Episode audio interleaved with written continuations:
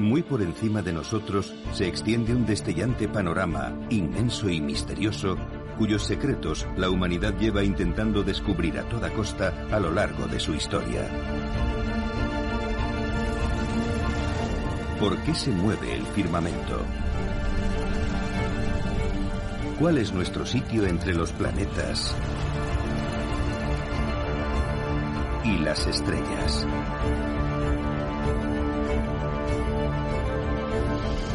Buscando respuestas a estas preguntas,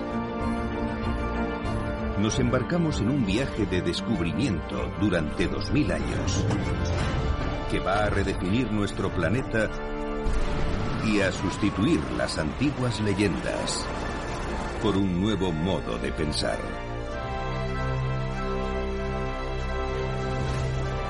Inventamos aparatos asombrosos para levantar mapas del cielo.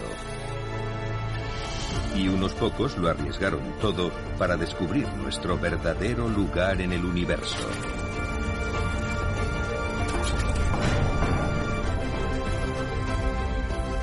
Esta es la historia de la obsesión de la humanidad por el cielo y del sentido del universo para nuestros antepasados. La historia de cómo pasamos de un mundo regido por seres sobrenaturales al cosmos descubierto por la astronomía científica. De cómo vemos otros mundos y buscamos el lugar que nos corresponde entre ellos. Esta es la historia de nuestros cielos ancestrales. Cielos ancestrales.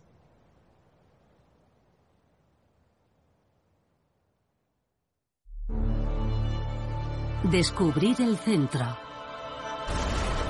Desde el principio de los tiempos, hemos inventado historias para explicar el origen del universo y cómo funciona.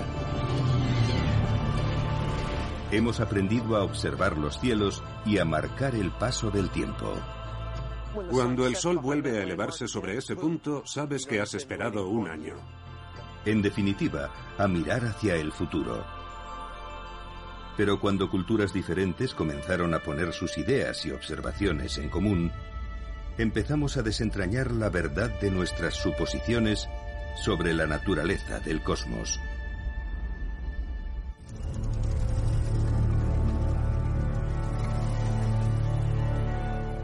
Durante milenios se pensó en todo el mundo que la Tierra era plana y estaba confinada en un universo de forma y tamaño limitados. Es lógico que muchos de nuestros antepasados pensaran que la Tierra era plana, y es por sus enormes dimensiones. Es una cuestión de perspectiva. Pero que la Tierra fuera plana no significaba que fuera infinita. Dado que el cielo tenía forma de cúpula, el límite del mundo debía estar donde la tierra y el cielo se juntaban. El valiente que intentaba alcanzar ese límite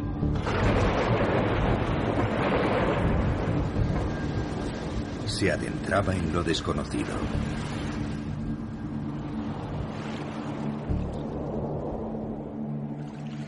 En la poesía épica de la antigua Grecia, el héroe Odiseo debe aventurarse hasta los mismos confines del mundo para alcanzar la tierra de los muertos.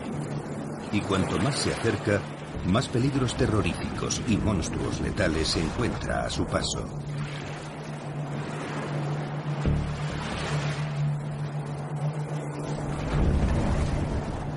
Nos adentramos en el estrecho con gran temor.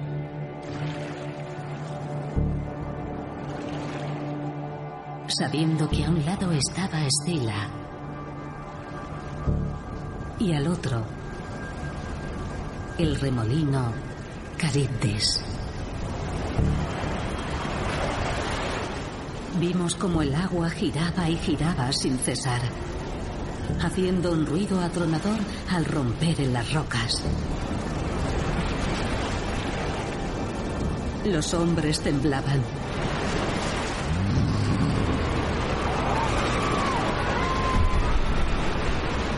Entonces Estila se abalanzó sobre nosotros y atrapó a mis seis mejores hombres.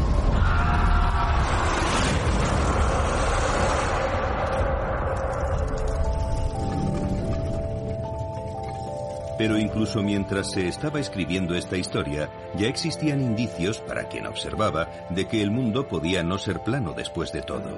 Vimos algunas pistas en el cielo. En un eclipse lunar, la Tierra se interpone entre la Luna y el Sol, de manera que bloquea parte de la luz que ilumina la Luna, y su curvatura puede verse en la sombra que proyecta. También observamos indicios mucho más cerca. Cuando miras el horizonte desde la costa y ves zarpar un barco, no lo pierdes de vista de repente. Ves desaparecer primero el casco en el horizonte y después el mástil. Desde al menos el siglo X a.C., había navegantes haciendo viajes increíbles de miles de kilómetros. Y ninguno había alcanzado el límite del mundo. El historiador griego Heródoto llegó a contar una historia de unos navegantes fenicios que habían circunnavegado África aunque para él había una parte de ese relato que no era creíble. Según los navegantes, cuando la flota rodeó África en dirección oeste, ocurrió algo excepcional. El sol estaba a su derecha. Aunque ahora sabemos que debieron cruzar el Ecuador, para Heródoto no tenía ningún sentido. Pero era justo la clase de observación que serviría de argumento a otros griegos de la antigüedad que empezaban a pensar de un modo completamente nuevo. En los inicios de la cultura griega clásica, hacia el año 600 o 500 antes de Cristo, está el origen de lo que hoy conocemos como ciencia y filosofía griegas. Es cuando los griegos empiezan a abandonar a sus dioses y diosas para centrarse en el mundo material. No sabemos si hubo algo que pudiera llamarse un momento eureka, pero en el siglo V a.C., esta erupción masiva de ciencia y filosofía en Grecia dio lugar a una redefinición tan drástica de nuestro planeta que incluso hoy algunos tienen dificultades para aceptarla.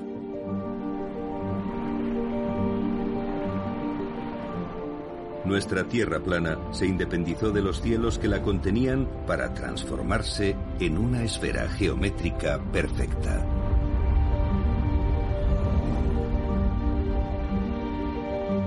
Nuestras ideas sobre el universo seguirían evolucionando.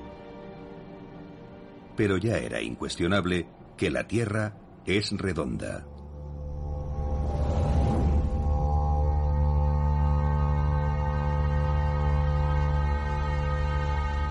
El cosmos seguía siendo complejo y misterioso. En cambio, la Tierra, el ingenio humano nos permitió pasar de cuestionarnos su forma a preguntarnos por sus dimensiones. La pregunta ya no era si la Tierra es redonda, sino cómo es de grande. Un matemático de Alejandría, en Egipto, se propuso averiguarlo. Se llamaba Eratóstenes. Eratóstenes fue director de la Biblioteca de Alejandría y muy conocido por haber calculado la circunferencia de la Tierra. La Biblioteca de Alejandría tenía la loable ambición de reunir todo el conocimiento del mundo bajo un mismo techo. Cuando Eratóstenes llegó a Alejandría hacia el 240 a.C., los recursos que había a su disposición eran únicos en la historia de la humanidad. Pero la solución al problema planteado en realidad era bastante simple. ¿Cómo calculas el diámetro de nuestro planeta cuando solo tienes los instrumentos al uso y la Tierra alrededor?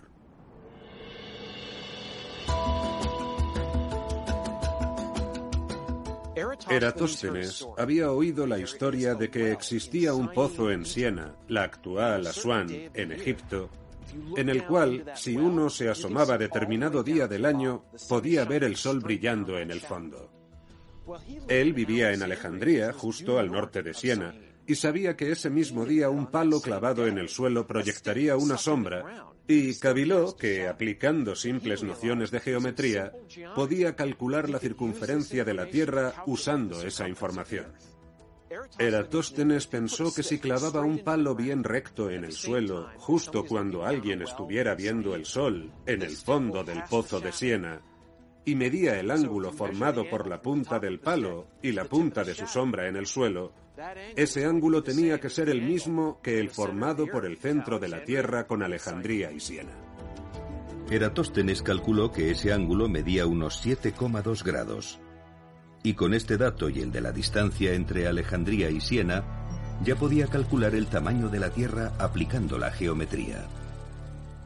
Eratóstenes sabía que Siena estaba a 5.000 estadios, antigua unidad de longitud, de Alejandría en dirección sur, y cuando terminó el experimento y los cálculos matemáticos, concluyó que la circunferencia de la Tierra medía algo más de 250.000 estadios. Es decir, unos 46.600 kilómetros. El dato calculado por Eratóstenes solo superaba en un 16% el de la circunferencia real de la Tierra, que es de unos 40.000 kilómetros. Por tanto, sus increíbles cálculos constituyen una de las mayores proezas de la ciencia antigua.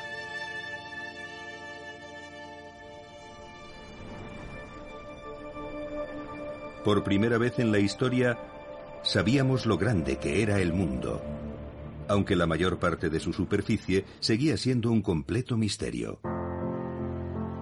A lo largo de los siglos siguientes, las conquistas, el comercio y la expansión del Imperio Romano conectaron países tan distantes como India e Italia. En Alejandría, un erudito llamado Claudio Ptolomeo se propuso hacer el mapa de este nuevo mundo. Por desgracia no tenía gran cosa para empezar a trabajar. La cartografía era bastante rudimentaria en la antigüedad y relativamente local. Había montones de mapas regionales y se han conservado muy pocos. Ptolomeo encontró la manera de proyectar y desplegar nuestra Tierra esférica en un mapa mundi plano. Sus métodos y datos eran tan acertados que se utilizaron durante más de un milenio. El propio Cristóbal Colón planeó sus viajes a las Américas basándose en el trabajo de Ptolomeo. Pero el gran logro iba a dejar muy pequeña su hazaña de cartografiar la Tierra, un proyecto épico.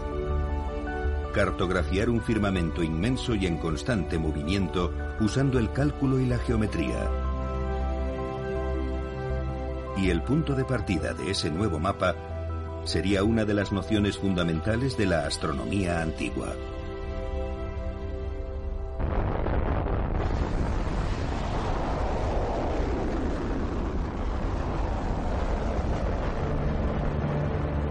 Cada año enviamos cientos de satélites al espacio. Orbitan la Tierra a velocidades de hasta casi 28.000 kilómetros por hora.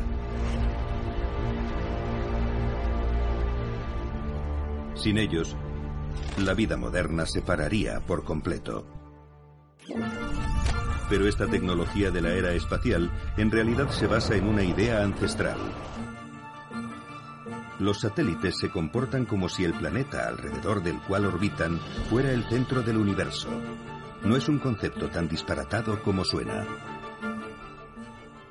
Lo que experimentamos no es la Tierra moviéndose, sino el Sol moviéndose a nuestro alrededor. Experiencialmente es así el mundo en el que vivimos. Estés donde estés en la Tierra, el cielo y todo lo que hay en él parece moverse a nuestro alrededor. Para Ptolomeo no era solo una cuestión de perspectiva, sino un hecho constatado. Un universo con la Tierra en el centro un pilar fundamental del modelo que iba a definir nuestra noción de los cielos durante los 1500 años siguientes.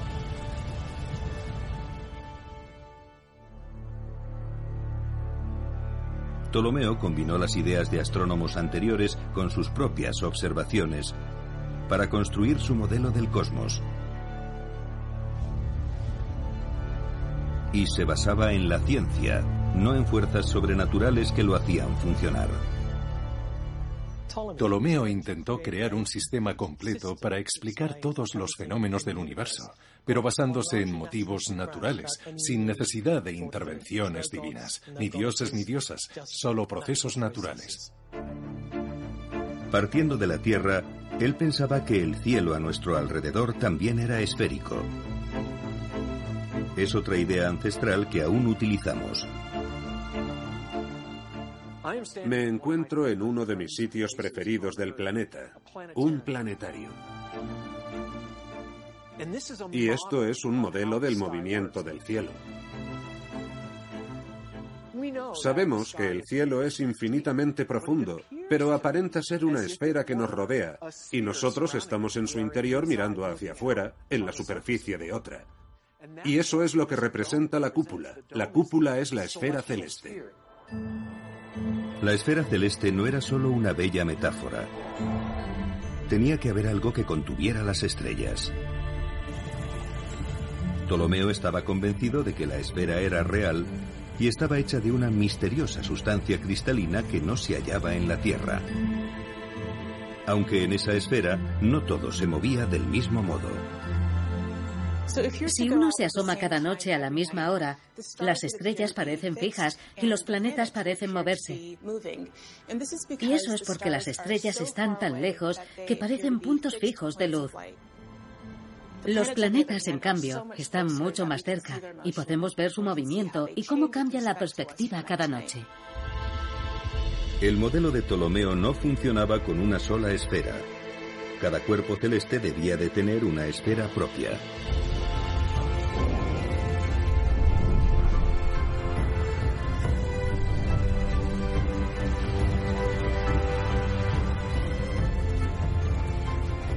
Primero venía la Luna,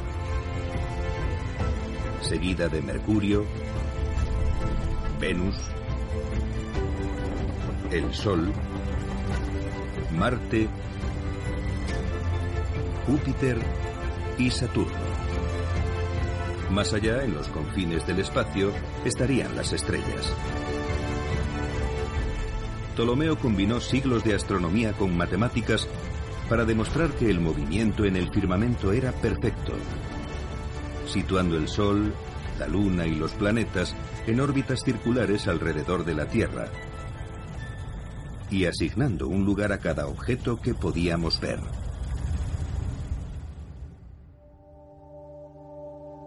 El modelo de Ptolomeo explicaba hasta los movimientos más inusuales en el firmamento. Si solo tienes un movimiento circular y los objetos están integrados en esas esferas, todo tendría que moverse perfecta y definidamente de un modo ordenado. Pero resulta que no es así como funciona realmente el universo. Si se observa Marte una noche tras otra y se mide su movimiento en relación con las estrellas, de vez en cuando hace una cosa muy peculiar. Se frena y para. Retrocede. Traza un bucle y retoma su marcha hacia adelante. La astronomía moderna lo llama movimiento retrógrado. Para poder explicar estos extraños movimientos, Ptolomeo incorporó un elemento más a su modelo, el epiciclo. Un epiciclo es literalmente un círculo encima de otro círculo. Si tenemos un objeto, por ejemplo Marte, orbitando alrededor de la Tierra en un círculo perfecto, vemos que también está formando un círculo más pequeño sobre ese círculo mayor, y eso permite corregir algunos de los movimientos que vemos en el cielo que no encajarían si solo se moviera en un círculo alrededor de la Tierra. Los epiciclos permitían a Ptolomeo explicar el movimiento retrógrado, y junto con ellos introdujo otros dos apaños. El primero fue argumentar que aunque todo se movía alrededor de la Tierra, esta no era el centro matemático exacto del universo.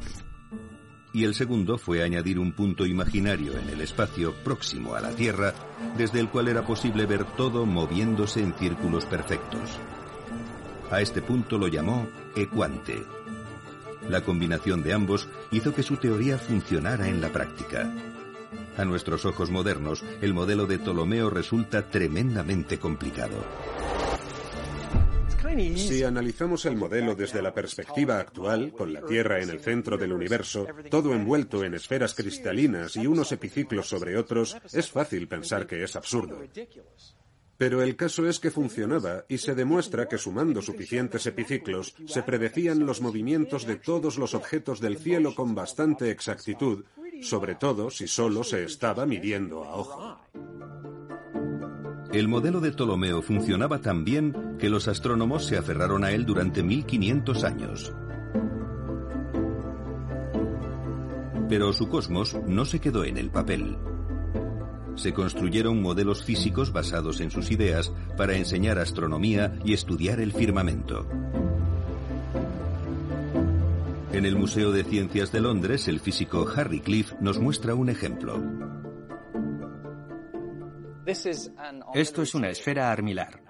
Básicamente es una representación física del universo según el modelo de Ptolomeo. En medio de la esfera armilar tenemos esta pequeña esfera de bronce que representa la Tierra. Y el anillo más próximo a ella es el de la Luna. Más allá tenemos el Sol y después una banda de estrellas fijas. Por tanto, aquí solo están representados la Tierra, la Luna, el Sol y las estrellas. Esta esfera armilar tiene 500 años de antigüedad, pero la historia de estos objetos se remonta mucho más atrás. Hay evidencia de esferas armilares ya en la antigua Grecia y la antigua China, es decir, hace unos 2000 años. Por tanto, es un instrumento muy antiguo y lleva usándose mucho tiempo. La esfera armilar se utilizaba con dos fines. Uno era enseñar los principios de la astronomía, pero había otras más grandes que se utilizaban, por ejemplo, para hacer cálculos astronómicos, como cuánto duraban los días o las horas de salida y puesta del sol. El modelo científico de Ptolomeo reemplazó los dioses que antaño controlaban los cielos por matemáticas puras y duras. Sin embargo, como casi todo el mundo en el Imperio Romano, Ptolomeo creía en la astrología. La idea de que los movimientos de los planetas y las estrellas tenían efectos reales en nuestras vidas en la Tierra. Si personas, estrellas y planetas existen como un sistema único, al observar el movimiento matemático de las estrellas y los planetas, se puede ver el movimiento de la vida humana. Y siguiendo esa lógica, al proyectar los movimientos astronómicos en el futuro, se puede predecir lo que va a suceder a las personas. Lo que hoy vemos como superstición, Ptolomeo lo consideraba ciencia. Llegó a dedicar un libro entero a la teoría y práctica de la astrología. Afirma que la única razón de que necesitemos calcular las posiciones de estrellas y planetas es conocer sus efectos sobre nuestras vidas. La astrología práctica requería la capacidad de predecir los movimientos de estrellas y planetas. Pero para hacer tales predicciones, los astrólogos necesitaban datos fiables. Y el trabajo de Ptolomeo les proporcionó una nueva regla de oro. Una de sus grandes innovaciones fue exponer con detalle su modelo, ponerlo en términos matemáticos. Su libro de astronomía contenía unas tablas muy prácticas con las que se podía predecir los movimientos de los planetas, lo cual era muy útil si uno era astrónomo o astrólogo en la Europa medieval, por ejemplo, cuyos reyes tomaban decisiones sobre política o ir a la guerra, basándose en las posiciones de las estrellas y los planetas. Durante los 1500 años siguientes, decisiones de vida o muerte el propio destino de reinos y dinastías, estaban en manos de astrólogos que se basaban en el modelo de Ptolomeo.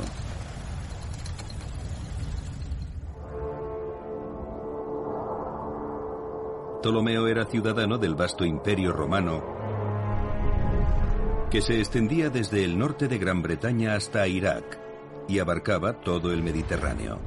Pero 300 años después de la muerte de Ptolomeo, después de ostentar durante siglos la condición de superpotencia, Roma estaba a punto de hundirse. El imperio romano ya no manda en el mundo como antes. De hecho, en el siglo IV o V, Roma ya no es el centro del mundo. La caída de Roma hizo que Europa occidental se sumiera en el caos. El gobierno se desintegró.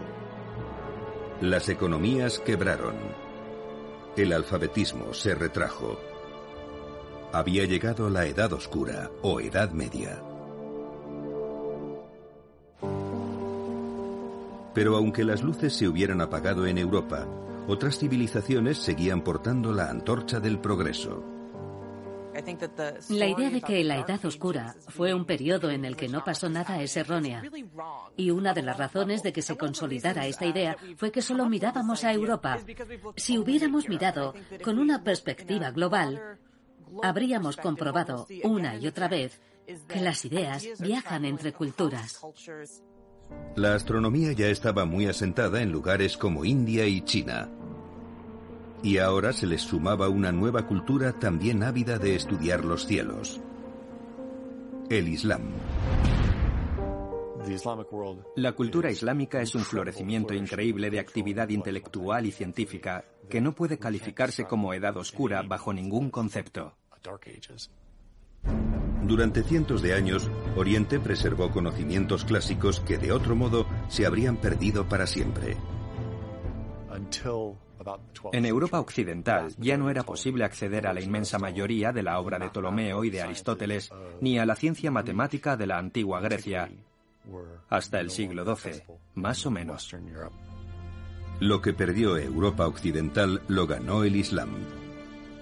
Se inaugura el periodo que conocemos como la Edad de Oro del Islam, que duró varios cientos de años. Una cultura de erudición espectacularmente pujante en la que todas y cada una de las ideas sobre la naturaleza del cosmos se someten a discusión. Proliferaron los observatorios por todo el mundo islámico. Basándose en el sistema de Ptolomeo, los científicos orientales cartografiaron el firmamento con una sofisticación sin precedentes usando instrumentos especializados. En la Universidad de Harvard, David Anger se encarga de un ejemplo. El astrolabio es una combinación de calculadora y aparato de medición que permite calcular la posición de estrellas fijas, el Sol y otros objetos astronómicos en cualquier época y cualquier fecha. Los ejemplos más tempranos que han sobrevivido proceden del mundo islámico. Este astrolabio se fabricó en Persia en torno al año 1590. Por tanto, un astrolabio es un instrumento de doble uso. Por la parte trasera es un instrumento de medición. Te permite situar una estrella y obtener un ángulo que indica a qué distancia está la estrella o el sol del horizonte, y ese ángulo luego puede utilizarse para calcular distancias o para ajustar la otra parte del astrolabio. En el frontal del astrolabio es donde realmente sucede lo importante. Está formado por dos capas, una capa abajo donde hay una proyección del cielo. Una cuadrícula dibujada en el cielo se proyecta sobre esta superficie plana y luego una capa superior que gira con estos marcadores. Cada marcador indica una estrella diferente y luego este anillo representa el movimiento del Sol. Y así, mientras transcurre el día, este anillo superior va rotando, mostrando cómo las estrellas fijas parecen moverse en el cielo. Usando instrumentos como el astrolabio, los astrónomos islámicos sumaron sus propias observaciones a los datos acumulados durante siglos de investigación.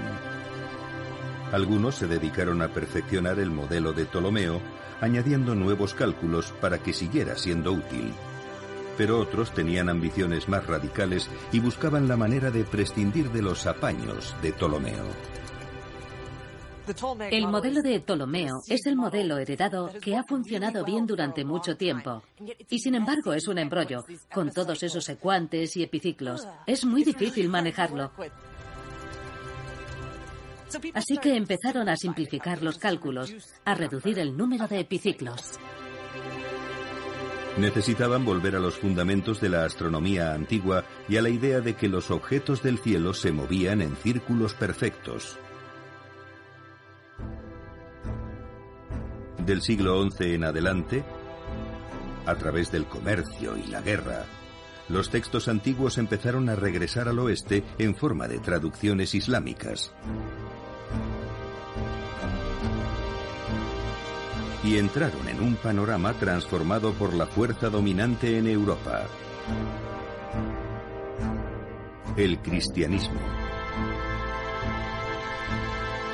En el campo de la astronomía, aunque hubieran perdido la ciencia de Ptolomeo, su modelo aún resistía, gracias a que, con el paso del tiempo, los cristianos habían encontrado la manera de conciliarlo con sus creencias. En el cosmos cristiano, el factor fundamental es que todo ha sido creado y está regido por Dios. Especialmente en los mapas de la Edad Media, los mapas del mundo, vemos que imaginan a Dios fuera de la esfera de las estrellas fijas. Y por tanto, conceptualmente, Dios engloba el cosmos. Como el cielo tenía que estar en alguna parte, existía la convención de situarlo más allá del reino de las estrellas.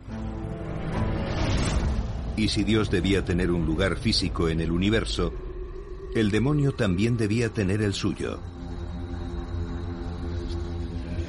El modelo de Ptolomeo ofrecía la solución ideal. El infierno estaría situado en el centro de la Tierra. Para explicar el lugar de Satanás en el cosmos, la Iglesia se remitió a las Escrituras. Hubo una guerra en el cielo. Miguel y sus ángeles se enfrentaron al dragón. Y el dragón luchó, y sus ángeles con él, pero no lograron vencer. Y no había ya lugar para ellos en el cielo. Y fue arrojado el gran dragón.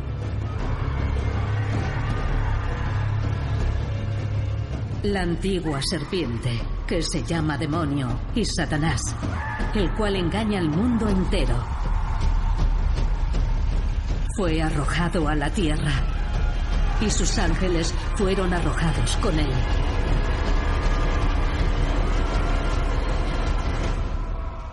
Una vez que Dios y el demonio tuvieron asignados sus respectivos sitios,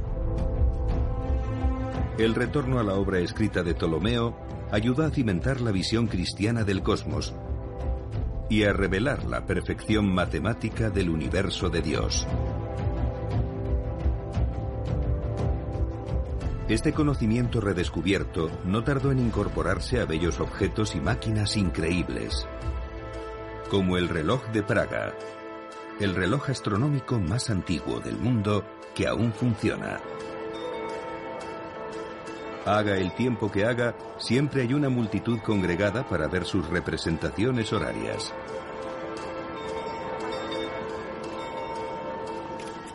Pero es más que un reloj. Si uno sabe dónde tiene que mirar, es una guía del cosmos con un astrolabio incluido que muestra el horizonte de Praga y las posiciones del Sol y la Luna en su recorrido por el zodiaco.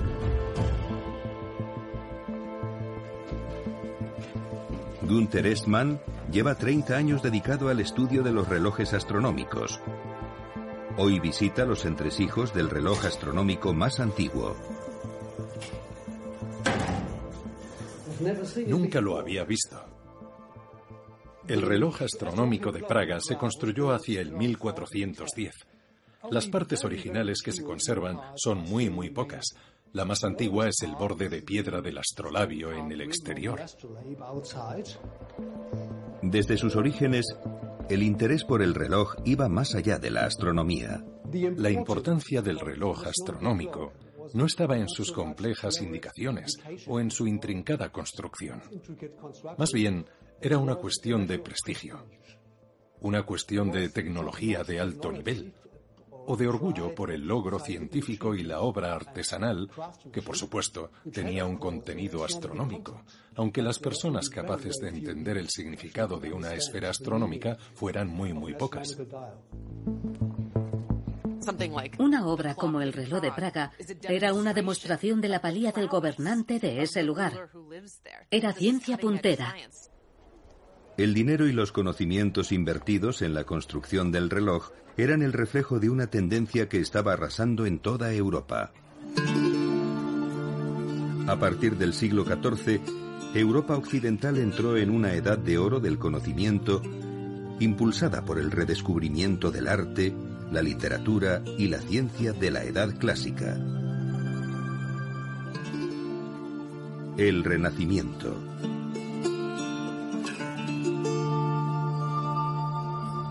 Pero junto al respeto por el pasado, el Renacimiento promovía un nuevo pensamiento radical en el cual podían surgir ideas revolucionarias en los lugares más improbables,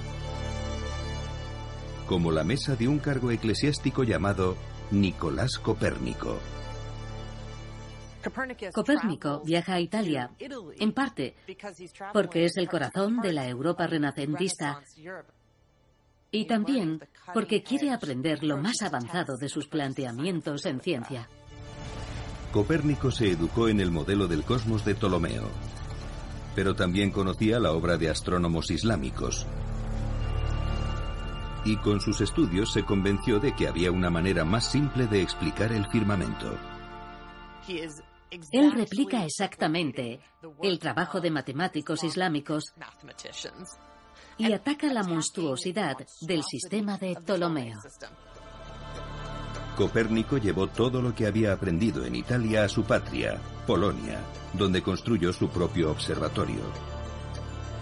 A medida que avanzaba en su trabajo, cada vez estaba más convencido de que el cosmos de Ptolomeo no solo era excesivamente complicado, sino que tenía defectos fundamentales.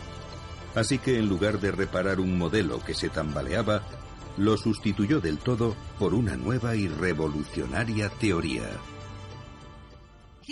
Tiene vistas espectaculares de las estrellas desde donde está situado y mide con precisión las posiciones en el cielo, las registra y realiza los cálculos que le sirven para justificar su modelo del cosmos. En 1543, pocos meses antes de su muerte, Copérnico recurrió a la prensa. Su nuevo y radical planteamiento desafiaba a los lectores a cuestionar el pensamiento oficial durante siglos. La Tierra dejó de ocupar el centro del cosmos.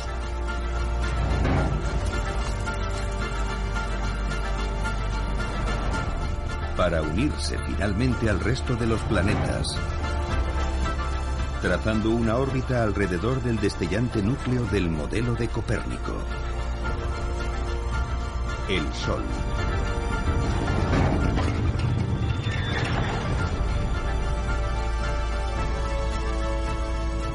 Tras décadas de duro trabajo, Copérnico había cambiado el universo.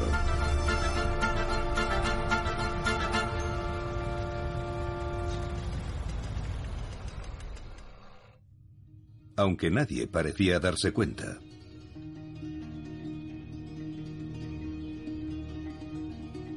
El copernicanismo no es virulento al principio. Han llegado a decir que el libro De Revolutionibus, publicado por Copérnico en el siglo XVI, es un libro que nadie leyó. No provoca la menor agitación. El nuevo modelo de Copérnico no cambiaba lo que veíamos en el cielo. Era lo más lejos que podía alcanzar nuestro entendimiento a través de complejas matemáticas y observaciones a simple vista. Para salir de ese estancamiento hizo falta un invento revolucionario que cambiaría la astronomía para siempre. El telescopio. El telescopio, en el momento en el que la investigación científica avanza, ya no tiene que ver solamente con el observador, sino también con el instrumento. Y esto supone un cambio monumental. Es el primer instrumento científico que sirve de extensión de los sentidos humanos. Los telescopios han transformado nuestro conocimiento del universo, revelando los distantes secretos del espacio a todo el que se moleste en mirar. Pero el invento que reescribió nuestra comprensión de los cielos había nacido con unas aspiraciones mucho más modestas.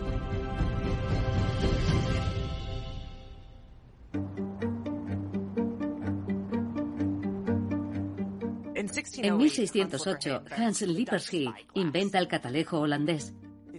Sirve para ver cosas de cerca y lo presenta para su venta, patentado en los Países Bajos.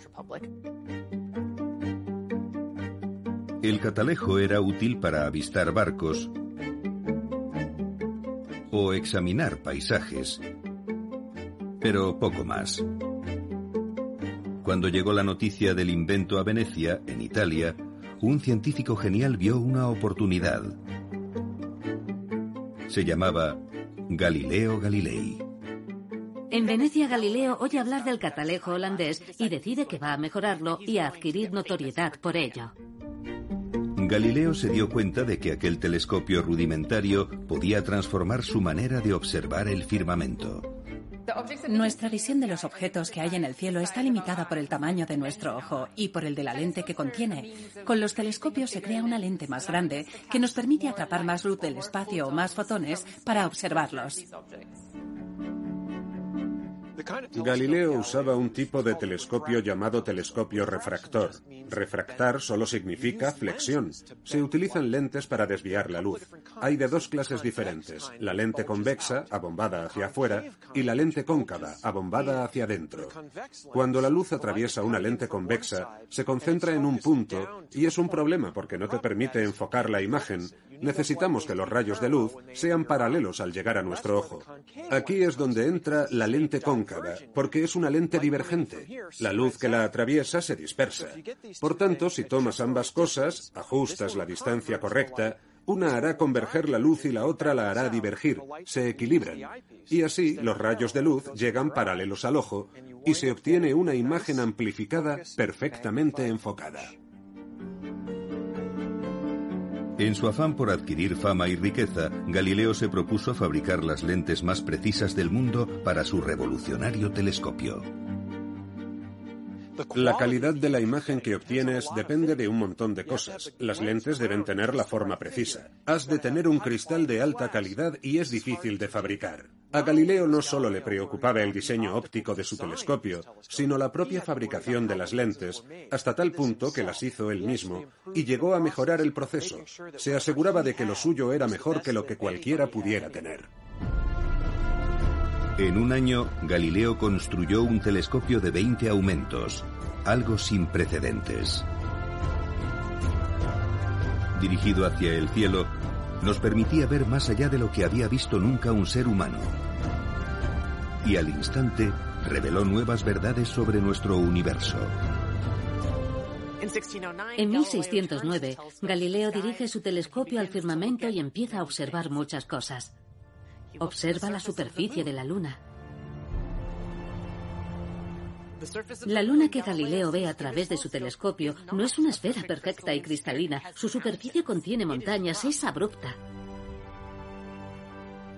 Observa que la materia de la Luna es parecida a la de la Tierra y piensa que si la materia de la Tierra y la de la Luna fuera la misma, el movimiento funcionaría de manera parecida tanto en el cielo como en la Tierra.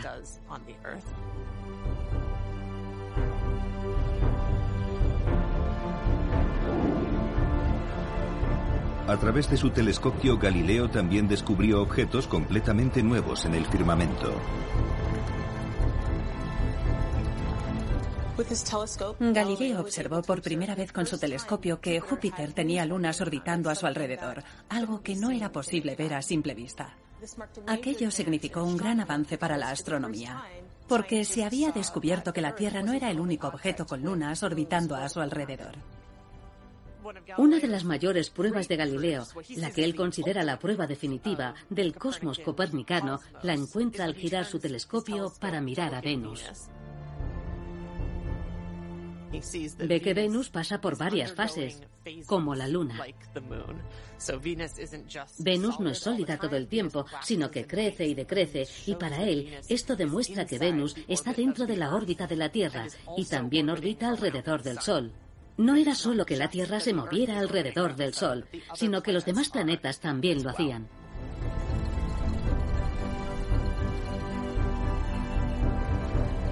Con su telescopio, Galileo había hecho más descubrimientos que varias generaciones de astrónomos juntas.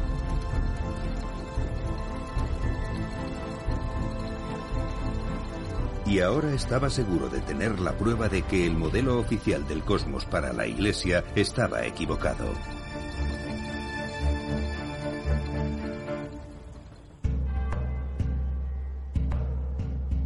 A partir de 1610 empieza a correrse la voz sobre los descubrimientos de Galileo, que le hacen entrar en conflicto con una de las instituciones más poderosas de la historia. La Iglesia Católica Romana se aferraba con fuerza al modelo de Ptolomeo del universo y de toda la cosmología extraída de la Biblia cristiana. El problema era que la Biblia no era clara respecto a la estructura de nuestro cosmos. Y la Iglesia se había limitado a interpretar un puñado de enigmáticos versos que sustentaban su modelo geocéntrico. Ciertos pasajes hablan del Sol en posición fija, y eso significa que el Sol normalmente está en movimiento, excepto cuando Dios interviene para pararlo. En lo que se refiere a la Iglesia, esto venía a reforzar su postura de que todo, incluido el Sol, se movía alrededor de la Tierra. Cuestionando este modelo, Galileo también ponía en entredicho la autoridad de la Iglesia y la importancia de la creación de Dios en el cosmos.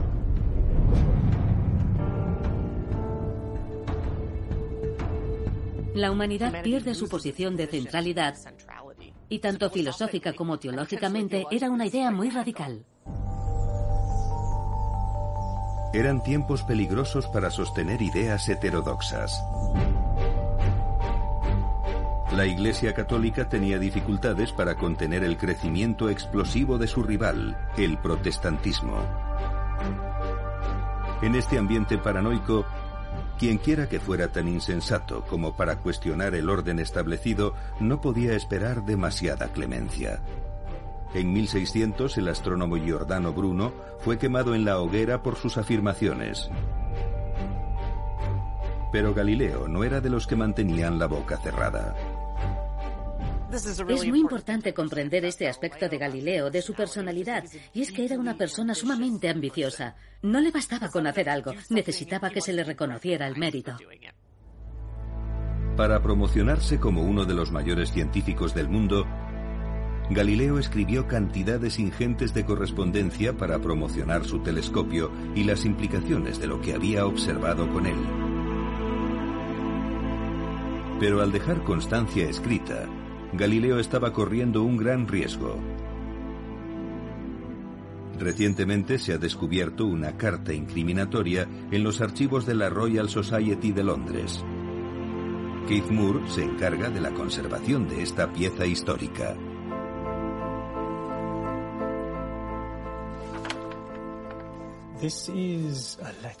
Esta carta fue enviada por Galileo.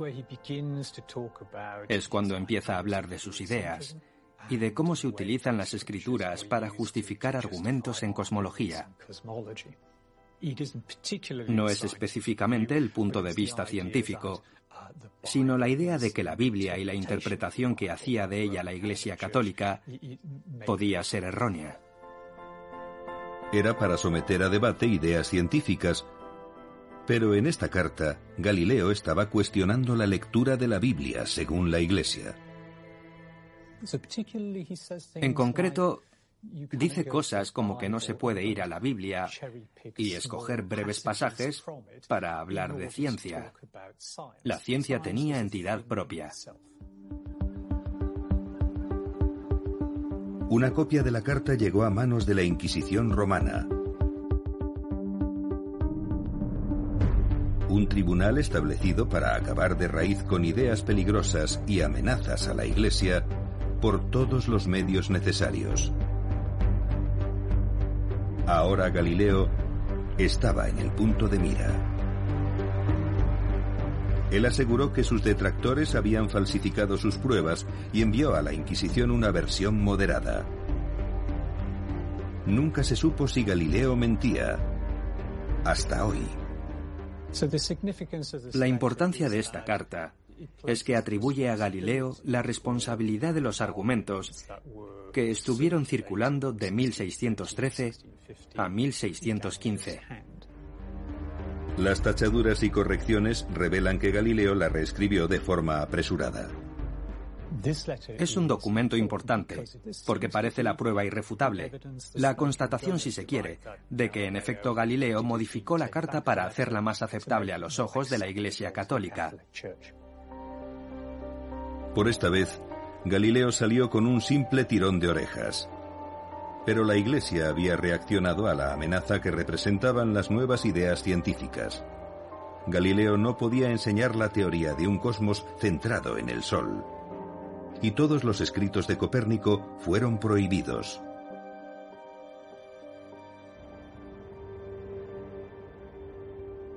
Durante más de un decenio, Galileo guardó sus ideas en un cajón. Hasta que Galileo aprovecha lo que considera un golpe de suerte. Uno de sus amigos y mecenas, Maffeo Barberini, es nombrado papa con el nombre de Urbano VIII. Galileo ahora tiene un amigo que ostenta la máxima dignidad en el mundo y piensa que eso le da cierto margen de actuación. Así que empieza a escribir su diálogo sobre los dos grandes sistemas del mundo, y eran el de Ptolomeo y el de Copérnico. Presentando ambos modelos del cosmos, Galileo esperaba evitar una visita de la Inquisición. Pero erró gravemente los cálculos.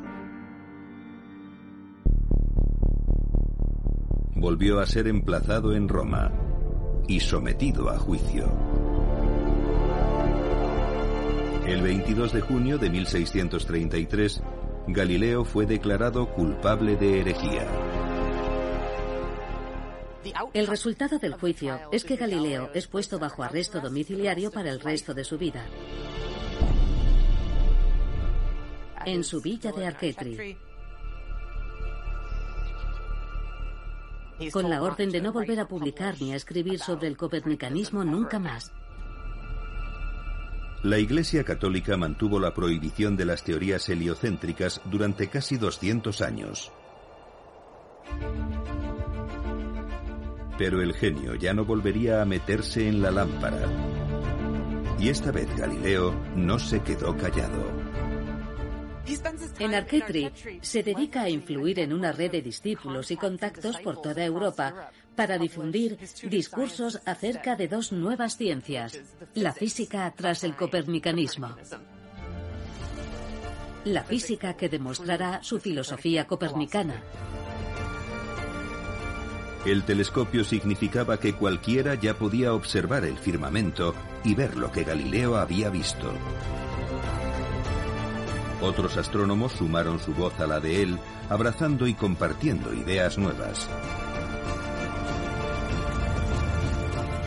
Juntos, su investigación dio paso a una nueva era de la astronomía científica, que terminaría desterrando las ideas del pasado y nos acercaría más que nunca a una verdadera comprensión de nuestros cielos.